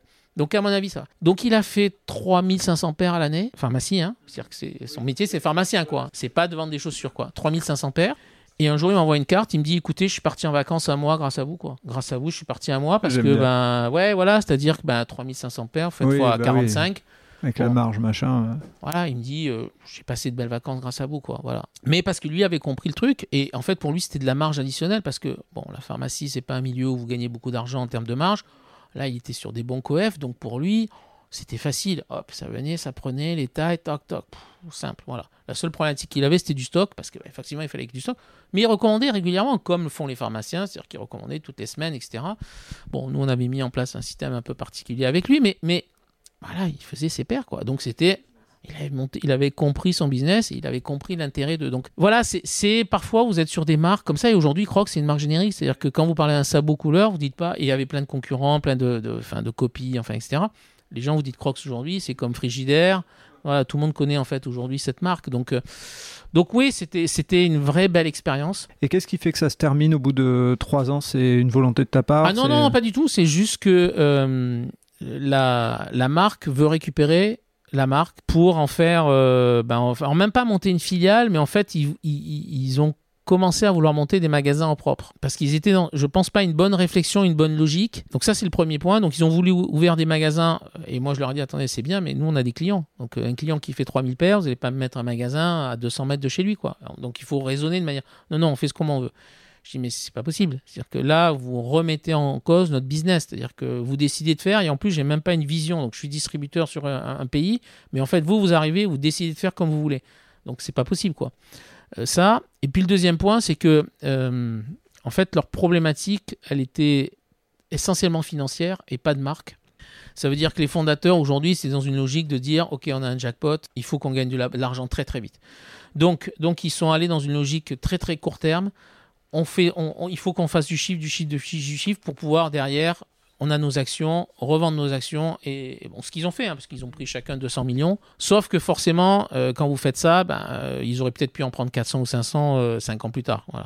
Donc ils l'ont fait sur du court terme. Donc forcément, ben, ils avaient, à un moment donné, ils ont surproduit par rapport aux capacités des pays, sachant que nous, on était le plus petit pays en Europe avec 800 000 paires. Vous aviez Israël qui faisait 6 millions de paires. La, Hollande, il faisait 3 millions. Mais, mais leur stratégie, elle était on en met partout. Alors que nous, on était plutôt dans une approche on les met dans les beaux points de vente, on valorise nos clients, on met pas partout. Parce que moi, au début, personne n'en voulait. Mais après, j'avais tous les jours des appels. Et il y a des gens qui disent non, on est déjà là. Il fallait vous positionner avant. Maintenant, c'est trop tard. Quoi. Alors qu'eux, ils étaient partout. Eux, ils en mettaient. Enfin, boulangerie en voulait. Euh, c'était. Enfin, il n'y a pas de logique, euh, cas de stratégie, de segmentation. Quoi, voilà. Et en fait, ils ont commencé à vendre à de la grande distribution alimentaire, des Carrefour, des gens comme ça, parce qu'effectivement, vous vendez chez Carrefour. Ah oui, vous faites d'un coup 400, 500, 1 million de paires très vite. Donc, quand vous avez du stock, au bout d'un moment, et que ça devient financièrement compliqué, donc c'est ce qui s'est passé. Et donc, forcément, ça, ça a relativement tendu nos relations. J'imagine. Voilà. Et donc, ce qui fait que ben, le contrat s'est arrêté parce qu'à un bout d'un moment, c'était pas possible. Et d'ailleurs, aujourd'hui, bon, maintenant, ils, ils, sont sur vente privée, ils sont un peu sur des magasins. Enfin, voilà. Donc, mais, mais ils font pas plus que ce qu'on faisait en 2006-2007. Ok, bon, on va faire une accélération. Entre deux, ah, tu deviens euh, PDG euh, de, de, de Racer, euh, des gants pour sport, tu plein d'autres choses. tu as aussi, et aujourd'hui c'est aussi une, une partie, tu as été aussi directeur d'un campus Amos, et aujourd'hui tu es dans une école ESG Sport. Dis-nous ce que tu fais aujourd'hui et quelle est ton activité, parce que c'est aussi ton podcast, donc si tu peux te faire un peu de pub, n'hésitons pas. Oui, oui, oui. Bah, en fait, en fait bon, j'ai eu d'autres expériences, mais, mais depuis un certain temps, bon, l'expérience que j'ai vécue en tant que sportif m'a amené à me dire bon, en fait, euh, en fait quand on fait du sport en France, on n'est pas considéré quoi. Alors, même si euh, la Coupe du Monde, euh, gagnée par la France, puis d'autres événements sportifs, par les handballeurs, etc., a, montré que bon, on pouvait faire du sport de haut niveau et avoir une petite considération.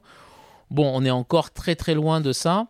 Euh, alors sur l'aspect sportif, vous en avez quelques-uns et tous les parents rêvent de se dire demain j'ai le prochain Kylian Mbappé pour gagner beaucoup d'argent. Mais au-delà de ça, après, vous en avez 95% qui aujourd'hui en fait font du sport de bon ou haut niveau, mais n'ont aucune considération et surtout n'ont aucune perspective professionnelle derrière. C'est le cas de l'escrime, l'aviron, pour ceux que j'ai reçus euh, sur le podcast. Oui. Et, puis, et puis même le handball, le volet, euh, voilà, nous, on a des jeunes femmes qui sont en, euh, ici, il y a un club de volley de première division. Euh, bah oui, c'est-à-dire que vous finissez votre carrière, euh, vous avez été une sportive dans les 3-4 meilleurs clubs français. Ben, si vous ne travaillez pas derrière, vous n'avez pas de rente à vie. Voilà. Donc, c'est le sport de haut niveau. Là, il y a des, des, des, des gens qui ont fait l'athlétisme et qui ont été au championnat du monde à Eugène, aux États-Unis. Ben, ils savent très bien qu'à la fin de leur carrière, il va falloir... et, ils sont dans le top 10 mondial. C'est-à-dire qu'ils ne sont, pas... Sont pas nuls. Quoi. Voilà. Donc, donc et, en fait, par rapport à ça, l'expérience que j'ai pu avoir sur Amos à Paris et que je fais ici, c'est en fait de me dire, en fait, le sport, il y a plein d'opportunités très importantes Et je comprends pas pourquoi on n'implique pas plus les sportifs dans tous ces métiers-là. Et malheureusement, c'est clair que la structuration de l'éducation en France permet pas de faire du sport de haut niveau et en même temps des études. Voilà. Donc l'idée, effectivement, c'est d'arriver à moi, par rapport à ma société, de pouvoir travailler sur euh, cet aspect-là, c'est-à-dire d'aider des sportifs aujourd'hui qui sont encore dans leur carrière à penser à leur après-carrière et en ce qu'on établit, c'est en fait une sorte de bilan de personnalité. On identifie aujourd'hui leur euh, appétence sur certains métiers pour arriver après à leur proposer soit une formation sur du court terme, soit une formation, ce qu'on fait aujourd'hui ici à l'ESG Sport, sur une formation sur 3 ans ou 5 ans. Mais en tout cas, leur donner des outils pour leur permettre demain de pouvoir trouver un job qui correspond et en fait de pas être juste dans une situation, en fait, je finis ma carrière et en fait, c'est une, une, petite mort parce qu'on sait comment c'est. C'est toujours difficile de dire j'arrête ma passion, mais pas en, fait de se dire après, bah, finalement, je suis frustré. quoi. C'est-à-dire qu'en fait, euh, bah, j'ai été un sportif de haut niveau, puis en fait, maintenant, bah, bah, oui, la considération, elle est, elle est nulle, alors que j'ai des qualités. Simplement, j'ai pas de savoir-faire. Mais ça, savoir-faire, ça s'apprend. Aujourd'hui, il y a une vraie mode sur tout ce qui est life skills, les soft skills, tout ce qu'on apprend, tout ça. Mais en fait, ce qui est important, c'est quoi quand on embauche quelqu'un? C'est pas qu'il sait faire quelque chose, c'est qu'il est capable de le faire et, qu'il a les, les qualités pour y arriver. Le savoir-faire, c'est une chose, mais ça s'apprend. Après, on a la capacité à le faire ou pas. Mais ce qui est important, c'est l'attitude. C'est comment aujourd'hui il va se positionner par rapport à une équipe. C'est comment il est capable d'apprendre. Et on sait qu'un sportif, il est capable de se dire, OK, j'ai cet objectif, j'y vais et je vais tout mettre en place pour et parfois beaucoup plus que quelqu'un qui va être plus sensible à des situations externes qui le perturbent et qui l'empêchent d'arriver à ça parce que il n'est pas formaté comme ça. Quand on est sportif de haut niveau, on a plus d'échecs que de réussites. Beaucoup plus, c'est la vie, c'est comme ça. Donc on est habitué à rater. Euh, moi, je connais des jeunes aujourd'hui, ils n'ont jamais rien raté de leur vie. Ah, ils ont eu le permis du premier coup, ils ont eu le bac du premier coup, bon voilà, ils peuvent arriver jusqu'à bac plus 5, ils n'ont jamais rien raté. Et d'un jour, il se rend compte que bah, parfois, trouver un job, bah, c'est six mois, voilà. Ou même, il trouve un job tout de suite, bah, il rate pas, quoi. Donc, quand est-ce qu'ils ont la notion d'échec? Jamais, ou quasiment pas, sauf peut-être dans le monde professionnel, où là, bah, quand ils prennent un échec, mais le problème, c'est quand vous l'avez l'échec à 12 ans, vous êtes formaté pour vous être préparé psychologiquement. Quand vous l'avez à 26, 27, 28 ans, et que d'un coup, vous avez un échec, c'est plus difficile. Vous pouvez psychologiquement euh, moins bien réagir par rapport à ça. Donc, je pense que aujourd'hui, on sous-évalue le potentiel des athlètes de haut niveau ou des athlètes, des gens qui font du sport pour, par rapport à ça. L'idée, c'est vraiment de pouvoir accompagner ces gens-là. Et c'est pour ça qu'aujourd'hui, moi, je travaille aujourd'hui pas mal avec euh, le SG Sport. Parce qu'on a permis justement aux sportifs sur la première et deuxième année de pouvoir faire du sport l'après-midi. C'est-à-dire qu'ils ont, en fait, c'est le système américain. Ils ont le cours le matin, ils font ce qu'ils veulent l'après-midi. Donc, soit ils font du sport, ils continuent leur activité, soit ils, financent leurs études, ils travaillent. Voilà. Donc expérience professionnelle, je leur dis, plus vous avez d'expérience, mieux c'est. Et à partir de la troisième année, ils sont en alternance. Donc ils ont la possibilité par rapport à leur club aussi de pouvoir mettre en place des accords pour continuer leurs activités, alternance sur un B3, un Master 1, Master 2. Donc on peut permettre encore à des sportifs de pouvoir avoir une formation, de leur permettre aujourd'hui de passer des examens de manière un peu décalée, etc. Donc on accompagne un, water poloiste qui s'appelle Guillaume Dino aujourd'hui, qui qui est, en équipe de France et qui est au Pays d'Aix Natation. Euh, sur cette partie-là, voilà, c'est-à-dire qu'il a des horaires un peu aménagés, il suit les cours a, posteriori, mais pour justement l'aider. Il a 26 ans, il sait très bien que waterpolo, dans un ou deux ans, ça va être compliqué, voilà, parce que c'est un sport difficile, physiquement, etc. Donc, mais il a compris, il est déjà dans cette démarche-là de reconversion, etc. Donc, pour moi, c'est dans l'ADN que j'ai, c'est-à-dire c'est dans la partie transmission, c'est le fait que j'aime ça aussi, parce que ben, je voulais être prof de tennis, donc c'est pas très loin de ça, au final. Et puis je trouve que c'est bien aussi de pouvoir accompagner des jeunes dans leurs projets professionnels et d'essayer de d'une certaine façon de leur, de, les, de leur éviter un certain nombre d'erreurs et leur faire prendre conscience que s'ils veulent arriver à un certain niveau, ben, il faut en face mettre les choses qui vont bien avec. C'est-à-dire que on, quand on est aux États-Unis, il y a un truc qui dit we get what you get. C'est-à-dire que tu n'as que ce que tu fais pour avoir. Voilà. Donc, si tu fais pas ce qu'il faut, tu l'auras pas. Il n'y a pas de secret. Voilà, il faut pas rêver, euh, à part quelques exceptions, et encore, j'en connais pas. Mais je connais pas un sportif aujourd'hui qui travaille pas et qui réussisse. voilà, euh, ça peut marcher une fois. Voilà, c'est ça. Ça peut être euh, très court terme. mais dans la durée, ça marche pas. Donc, c'est un peu ça. C'est leur inculquer un certain nombre de valeurs qui disparaissent un petit peu de travail, de rigueur, de, de sérieux. qui va faire qu'à un moment donné, ben, quand ils vont arriver sur le marché du travail, ils vont être ben, forcément mieux armés que ben, si aujourd'hui ils ne le font pas. Donc ton angle de travail, c'est plutôt de travailler avec euh, les sportifs et les sportifs de haut niveau pour les accompagner à valoriser entre guillemets Ouais. leur Mhm. savoir-être et Mhm. puis leur transférer un savoir-faire ou tu aussi euh, tu travailles avec euh, des entreprises pour leur dire tiens euh, le, le- le sport a un intérêt Alors, pour l'instant, sur la partie entreprise, je l'ai pas, je l'ai pas beaucoup développé parce que Mhm. bon, euh, les journées n'ont que 24 heures. Donc, même si je travaille entre 8 et 10 heures par jour, euh, au bout d'un moment, c'est un peu compliqué. je comprends Donc, moi aussi, j'accompagne des entreprises par rapport à ça. Là, je m'occupe d'un meeting d'athlétisme de Miramas qui un- où je les accompagne sur la partie commerciale et marketing. Parce que ça, ça m'intéresse aussi de, promouvoir des sports euh, comme l'athlétisme, qui est un superbe sport, mais en fait, au final, aujourd'hui, c'est un sport un peu pauvre d'une certaine façon par rapport à d'autres sports comme le tennis ou, même le football ou le rugby. Euh, donc oui, ça peut être des choses aujourd'hui. L'idée, c'est déjà travailler avec des sportifs.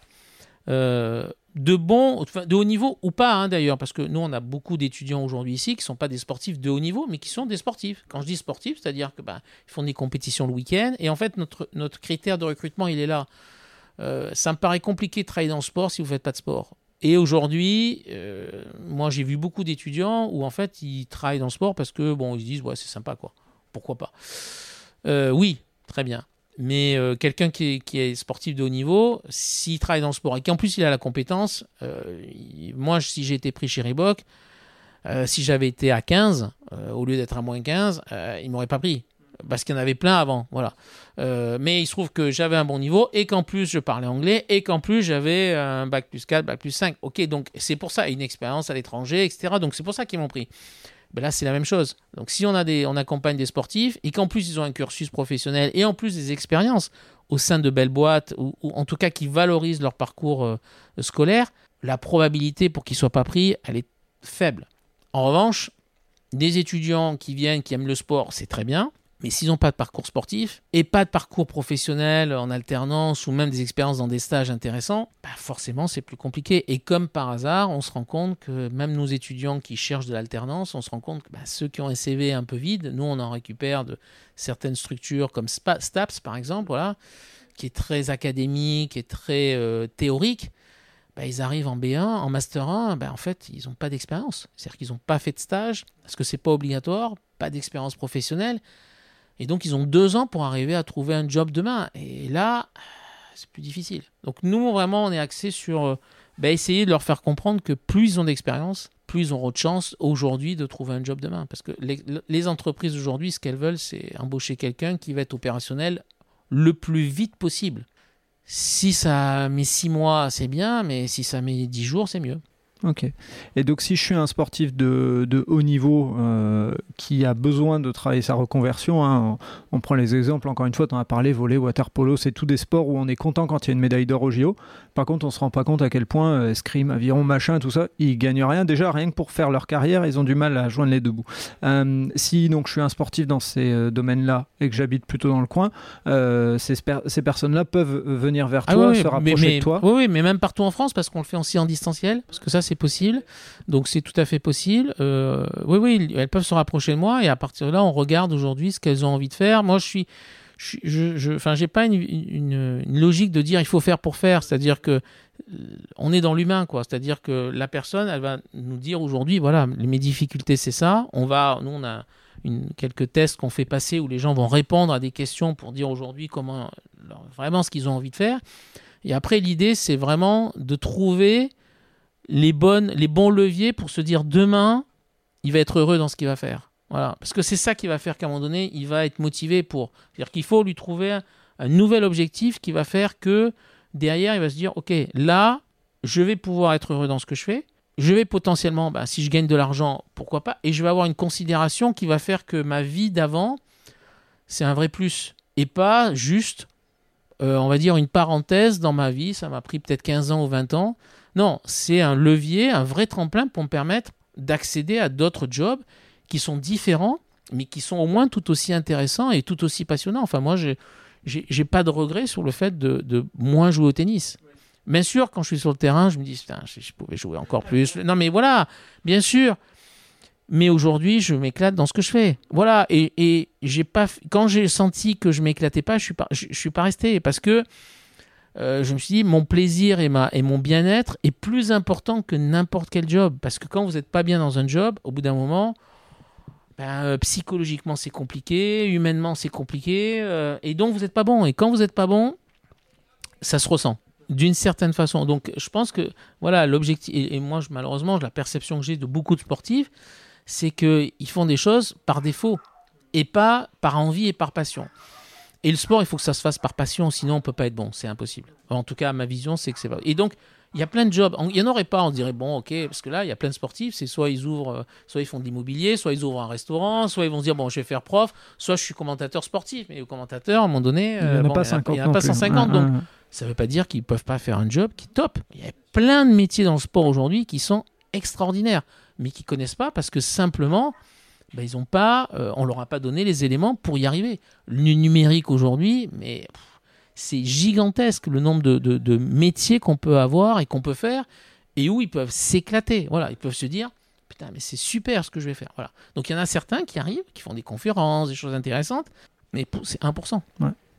Et c'est pour ça que venir vers toi, donc c'est euh, le sportif de haut niveau qui veut se reconvertir. Ça peut être aussi euh, quelqu'un qui a un événement sportif euh, qui veut rendre un peu, on va dire, bankable ou en tout cas faire rentrer un peu d'argent. Et faut toujours le dire avec des pincettes, c'est que les gens ont l'impression quand c'est à la télé, autre des meetings, mais d'athlétisme, mais enfin il n'y a pas beaucoup d'argent dans ces dans ces sports-là. Hormis, encore une fois, on l'a dit, le foot, le rugby, le tennis et euh, le basket un petit peu, et encore ça dépend des niveaux, euh, on est vite dans des sports où il n'y a pas beaucoup d'argent. Donc euh, si ces gens qui organisent des meetings veulent le rendre un petit peu rentable, ils peuvent te contacter aussi. Et est-ce que tu fais aussi des conférences toi-même sur... Alors aujourd'hui non pas pour l'instant, mais après, oui, moi je suis jamais fermé parce que de toute façon, le partage d'expérience pour moi, il est toujours positif dans tous les cas. Euh, si aujourd'hui il y a des, personnes qui peuvent se dire aujourd'hui euh, ben j'ai des choses à apprendre de ce que j'ai pu faire, pourquoi pas Voilà, je le revendique pas plus que ça, c'est-à-dire que je vais pas dire que je suis conférencier. Voilà, c'est la même chose que expert sport business, c'est pareil. Euh, mais mais il y a de quoi raconter. Mais voilà, j'ai, enfin voilà, là, je sais pas, ça fait peut-être une heure qu'on parle ou un peu plus même. On pourrait parler trois heures, quoi. Voilà, parce que j'ai tellement d'anecdotes, tellement de, de, choses que j'ai pu vivre, etc. Et en fait moi, c'est ça qui m'intéresse au final, c'est pouvoir apporter à des personnes euh, effectivement une vraie connaissance. Euh, malheureusement, la semaine dernière, je lisais un post d'une personne qui me disait Ouais, bah, j'ai fermé ma boîte, etc. Et pourtant, je l'avais contacté deux, trois fois. Pas du tout dans le sport, mais dans un autre univers qui est euh, le Made in France, qui est aussi un univers que, sur lequel j'ai travaillé. Mais, malheureusement, c'est sans surprise. C'est-à-dire que très souvent, vous avez des personnes qui sont jeunes, qui pensent qu'elles peuvent faire, qui sont plus ou moins bien accompagnées, parce que c'est toujours pareil. Hein, des gens qui vous disent qu'ils sont capables de faire, il y en a beaucoup, mais après, dans la réalité, c'est tout à fait différent. Et au final, ben, au bout de deux ans, euh, ben, elle a fermé sa boîte. Quoi, voilà. Et. Alors, on, sort on essaie toujours de dire ouais, c'est super, etc. Sauf que si elle avait pu continuer, elle aurait continué. Donc, euh, et je trouve que c'est toujours dommage parce que euh, si on accompagne bien les gens, je vois pas pourquoi ils ferment. Quand il y a un bon concept, il n'y a pas de raison. Ou alors, ça veut dire que le concept n'est pas bon depuis le début. Et donc, bon, c'est juste histoire de. Donc, moi, je suis plus dans cette logique-là d'essayer aujourd'hui de mettre en place. Je suis pas un magicien, loin de là. Je dis toujours les choses et de manière à ce que les gens comprennent bien que parfois, il il faut pas rêver quoi. Pour certaines startups qui vous disent que ça a fonctionné, moi, je, quand on regarde un peu les chiffres, il y a certaines structures où vous vous dites ouais c'est super, puis en fait quand vous creusez, ils gagnent toujours pas d'argent quoi. Donc ce qui est important, c'est quand même de rendre rentable le, ce sur quoi on travaille et de se dire ok je peux le faire, mais derrière je suis sûr que ça fonctionne et que ça peut fonctionner dans deux ans, dans trois ans, dans cinq ans si c'est pas le cas, au bout d'un moment, il faut plutôt se dire qu'il y a quelque chose qui est pas bon dans ce qu'on a mis en place. Et donc c'est, euh, enfin pour conclure, pour moi c'est euh, euh, c'est la raison pour laquelle j'ai vraiment été heureux que tu répondes favorablement à mon invitation parce que tu fais vraiment la passerelle que je trouve manquante en France, qui est de dire mm, en fait le sport mène à beaucoup de choses contrairement à ce qu'on imagine. Ce que tu as dit au début en disant Aujourd'hui, c'est un petit peu moins le cas, mais c'est vrai que dans les années 80, c'était euh, si t'es sportif, t'es bête. Euh, voilà, c'était. Enfin, malheureusement, c'était un peu le cliché. Euh, c'est un peu moins vrai maintenant, mais encore que on a encore des a priori. Et je pense que une volonté du podcast, c'est de dire il n'y a pas assez d'argent dans, dans certains sports. et donc, quand il y a un jeune qui vient vous voir qui dit Je voudrais aller chercher la médaille d'or à Paris, par exemple, ou, ou, à d'autres bah, peut-être que si vous voulez investir de l'argent, vous pouvez l'investir là. Et donc, ce que tu viens d'expliquer, tout ce que tu viens de dire va dans ce sens-là. Et puis, l'autre chose, c'est se dire aussi qu'il faut changer la mentalité des recruteurs. Et moi, j'étais un recruteur aussi pendant longtemps j'ai mis un temps à comprendre ce que le sportif allait amener. Et euh, je vais prendre un exemple sur l'épisode 40 avec euh, Kevin Nanor, qui était euh, un sportif de haut niveau en judo. Bah, il a très vite expliqué que comme il a vu qu'il n'allait pas pouvoir en faire sa carrière, bah, quand il arrive en entreprise, il a gardé ses réflexes de judoka en disant objectif, objectif. Et tu viens dans tout ton parcours de le montrer ou à chaque fois, quand par exemple au stade rennais, tu étais arrivé au taquet, tu dis j'ai besoin d'aller chercher un autre challenge et en fait on sent le sportif de haut niveau en toi donc euh, tout ça montre pour ceux qui veulent euh, écouter ce podcast que bah, il y, a des, y a des vraies euh, synergies à utiliser du sport en entreprise et pas seulement pour aller faire un team building où on va descendre un rafting quoi. C'est pas que ça. Oui oui moi je, je, pense que les compétences voilà c'est ce que je dis ça s'acquiert quoi. Voilà. Ce qui est important c'est de voir le, les capacités que peut avoir une personne et après se dire est-ce qu'on a envie de le faire ou pas? Voilà. Aujourd'hui, malheureusement, vous avez des recruteurs qui, euh, bon voilà, regardent juste un CV et puis vous disent oui ou non, répondent à un cahier des charges qui est parfois très euh, tellement réducteur que vous dites euh, ben, comment est-ce qu'ils peuvent faire pour trouver quelqu'un. Euh, voilà, et, pour moi, ils sont pas open mind, c'est-à-dire qu'à aucun moment ils voient le potentiel. Ce qui est intéressant quand on prend quelqu'un, c'est pas forcément de se dire qu'il va être efficace tout de suite, c'est se dire quel potentiel il a et qu'est-ce qu'il peut faire et comment on peut l'accompagner. C'est ça qui est intéressant. Si c'est juste prendre quelqu'un, oui, vous, allez prendre, mais vous avez 8 chances sur 10 que cette personne-là, peut-être dans deux ans, elle s'en aille parce qu'au final, elle est là, elle a été prise par rapport à un job, elle a fait son job. Oui, si vous ne l'accompagnez pas, elle partira. Donc, je ne dis pas qu'il faut prendre que des sportifs, parce que c'est toujours pareil, mais, mais en fonction des métiers qu'on peut avoir, un métier, un, commercial, enfin un sportif, ça peut être un très bon commercial, comme ça peut être quelqu'un qui va aujourd'hui euh, gérer plein de choses. Enfin, je veux dire, moi, j'ai fait du sport, euh, j'ai pas eu l'impression, j'ai jamais eu de complexe par rapport à des gens qui ont fait HEC, ESSEC, SCP, jamais aucun. Voilà, simplement, j'ai un parcours différent. Mais aujourd'hui, euh, voilà, je peux pas dire aujourd'hui ils sont meilleurs ou ils sont moins bons. Ils ont un autre parcours. Chacun choisit son truc j'ai des qualités, ils en ont, mais dans l'approche et la capacité à pouvoir gérer des choses, euh, je pense pas être moins bon que ce qu'ils ont pu faire. Voilà, parce que le sport m'a amené des, situations à faire que ben, qu'ils ont forcément pas vécu, parce que j'expliquais tout à l'heure sur le fait de réussir ou de pas réussir, etc. cette remise en question, etc. Donc je pense que c'est euh, dommage qu'on n'aide pas plus. Euh, aujourd'hui, il y a les JO demain qui sont là en 2024. Je voyais les résultats à Eugène en athlétisme aujourd'hui. Vous avez une médaille d'or qui est, euh, bon, Kevin Meyer, qui est extraordinaire. Voilà. Et les autres aujourd'hui, vous n'avez pas de médaille, quoi. Euh, donc en fait, quand on a une, une médaille, c'est un miracle. Voilà, mais, mais, quand vous voyez tous les athlètes qui sont là aujourd'hui, 80%, ils, ne sont pas à plus de 2500 euros par mois, quoi c'est compliqué de préparer une carrière, de travailler, je veux dire, de s'entraîner tous les jours. Euh, quand vous êtes au niveau mondial, euh, c'est pas un entraînement par semaine, hein, c'est tous les jours. En vous disant, euh, ouais, mais derrière, il faut que je, bosse, il faut que j'aille bosser dans, chez un distributeur, ou il faut que j'aille faire mes, mes 30-35 heures parce que sinon, j'ai pas de salaire. Il faut que je mange de manière qualitative, donc ça coûte cher aussi. il faut que je sois préparé. Il faut, il faut que je paye mon entraîneur, enfin, il faut que je paye mes déplacements. Enfin, je veux dire, il y a toute cette logique-là. Donc aujourd'hui, malheureusement, il y a très peu de sportifs qui sont vraiment accompagnés et, qu'on met dans les meilleures conditions. Alors oui, vous en avez 5-6 en athlétisme, mais je trouve qu'aujourd'hui, euh, malheureusement, on n'aide pas assez euh, et qu'il y a... Euh, alors, c'est pas une mauvaise répartition parce que le football aujourd'hui génère des recettes, donc c'est logique qu'il y ait de l'argent dans le football. C'est une question d'audience, mais malheureusement, c'est clair qu'il n'y a, il y a pas assez d'argent dans l'univers du sport et c'est pas, pas quelque chose qui est intégré parce que moi, je vois aujourd'hui j'ai plein de parents qui, me, qui viennent et dont les enfants veulent faire euh, euh, le sport et qui sont inquiets. Ils se disent Mais qu'est-ce qu'il va faire? Prof de sport? C'est-à-dire qu'ils ont une méconnaissance complète et qui se disent Mais qu'est-ce qu'il y a à faire dans le sport en fait? On ne sait pas quoi. Ouais, en fait, bah, vous avez vendeur chez Decathlon. Oui, mais, mais, mais, mais pas que, quoi. Je veux dire, euh, euh, oui, moi j'ai un parcours, j'ai pas fait que euh, ça, quoi. Voilà, donc, il y en a plein des exemples comme ça. C'est pas juste, voilà, aujourd'hui on a plein de possibilités. Donc, c'est cette méconnaissance-là. Alors peut-être que c'est des paliers, hein. peut-être que la prochaine génération, petit à petit, il y a les JO qui vont arriver, donc qui vont, vont aider aussi à, à donner un peu plus. Mais les États-Unis, ça fait 50 ans qu'ils font ça, quoi.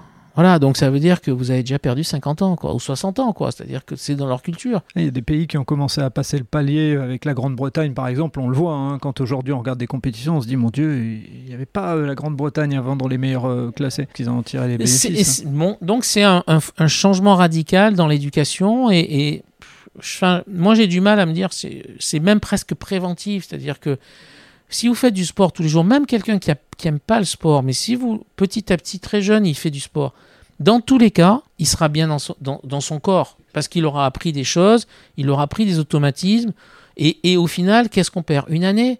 Mais au final, que vous ayez votre bac à 17 ans, 18 ans ou 19 ans, qu'est-ce que ça change? Rien du tout. Voilà, si vous êtes en bonne santé, je suis sûr que les dépenses de la sécurité sociale seraient bien moins importantes, même psychologiquement, d'être capable de réagir à, certaines situations, euh, un bien-être qui fait que quand vous faites du sport, quel qu'il soit, alors il y a des gens qui peut-être n'aiment pas le sport, mais juste de se dire de courir régulièrement. Enfin, l'année dernière, je continuais à donner des cours de tennis, je voyais des gamins, euh, ils n'étaient pas capables de faire à 8 ans, hein, 9 ans, trois tours de terrain de tennis, c'est-à-dire qu'ils étaient essoufflés. Et là, vous dites, ils ont 8 ans, ils ne peuvent pas faire 300 mètres sans s'arrêter.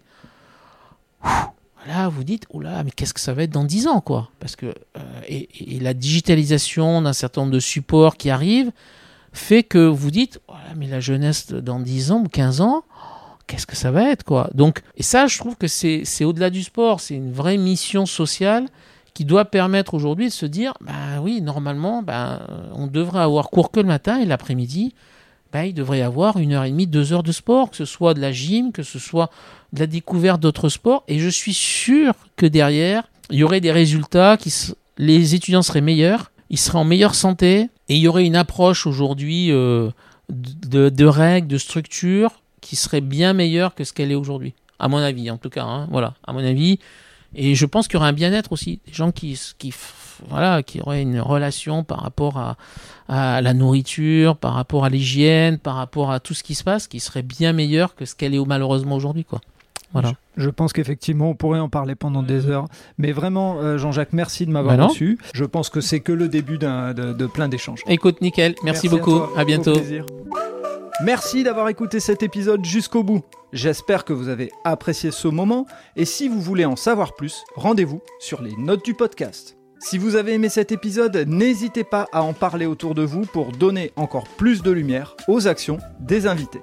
Si vous avez envie de suivre Allez Vas-y, abonnez-vous et évaluez le podcast, notamment sur Spotify et Apple Podcast, sur votre plateforme d'écoute préférée. Si vous voulez faire avancer mon travail, laissez un commentaire sur Apple Podcast, ça aide à faire connaître le podcast. Pour ceux qui ne le savent pas encore, j'ai lancé un autre podcast sur le voyage qui s'intitule Loin de chez soi. Il est disponible sur Apple Podcast, Spotify, Deezer et sur les plateformes d'écoute. Je vous donne rendez-vous un mercredi sur deux pour un podcast Allez vas-y sur les entrepreneurs et entrepreneureux, les bénévoles et les engagés.